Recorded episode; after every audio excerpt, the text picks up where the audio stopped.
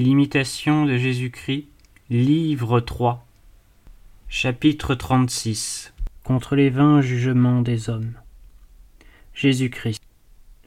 Mon fils, ne cherchez qu'en Dieu le repos de votre cœur, et ne craignez point les jugements des hommes, quand votre conscience vous rend témoignage de votre innocence et de votre piété. Il est bon, il est heureux de souffrir ainsi, et ce ne sera point chose pénible pour le cœur humble qui se confie en Dieu plus qu'en lui-même. On parle tant qu'on doit ajouter peu de foi à ce qui se dit. Comment d'ailleurs contenter tout le monde? Cela ne se peut.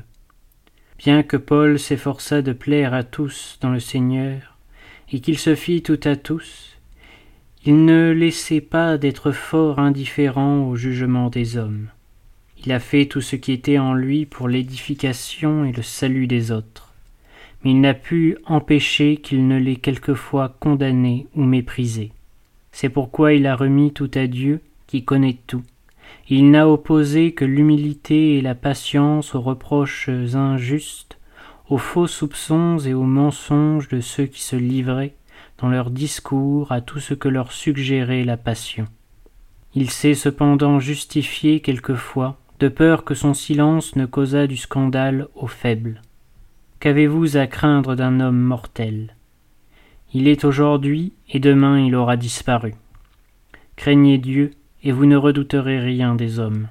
Que peut contre vous un homme par des paroles ou des outrages? Il se nuit plus qu'à vous, et quel qu'il soit, il n'évitera pas le jugement de Dieu. Ayez Dieu toujours présent, et laissez là les contestations et les plaintes, que si vous paraissez succomber maintenant, et souffrir une confusion que vous ne méritez pas, n'en murmurez point, et ne diminuez pas votre couronne par votre impatience. Levez plutôt vos regards au ciel vers moi, qui suis assez puissant pour vous délivrer de l'opprobre et de l'injure, et pour rendre à chacun selon ses œuvres. Réflexion. Pourquoi vous inquiétez des jugements des hommes, et que vous font leurs vaines pensées? Ils ne voient tout au plus que les dehors leur œil ne pénètre point au fond de l'âme, là où sont cachés le bien et le mal. Ne vous affligez donc point s'il vous condamne, et ne vous élevez point s'il vous loue. Mais prosternez-vous devant Dieu, et dites-lui, Si vous scrutez, Seigneur, nos iniquités, qui soutiendra votre regard? Quelques-uns s'exagèrent l'importance de ce qu'ils appellent leur réputation et dans l'excessive chaleur avec laquelle ils la défendent, il y a souvent plus d'amour-propre que de zèle véritable.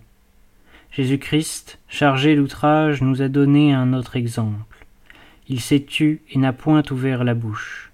Tous les saints ont été comme lui persécutés et calomniés.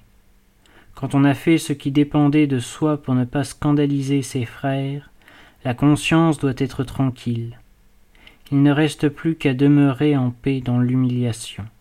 Dieu sait tout, et cela suffit. J'estime, écrivait saint Paul aux Corinthiens, j'estime que ce m'est peu de chose d'être jugé par vous ou par aucun tribunal humain. Je ne me juge pas moi-même, celui qui me juge, c'est le Seigneur. Ne jugez donc point avant le temps, jusqu'à ce que le Seigneur vienne.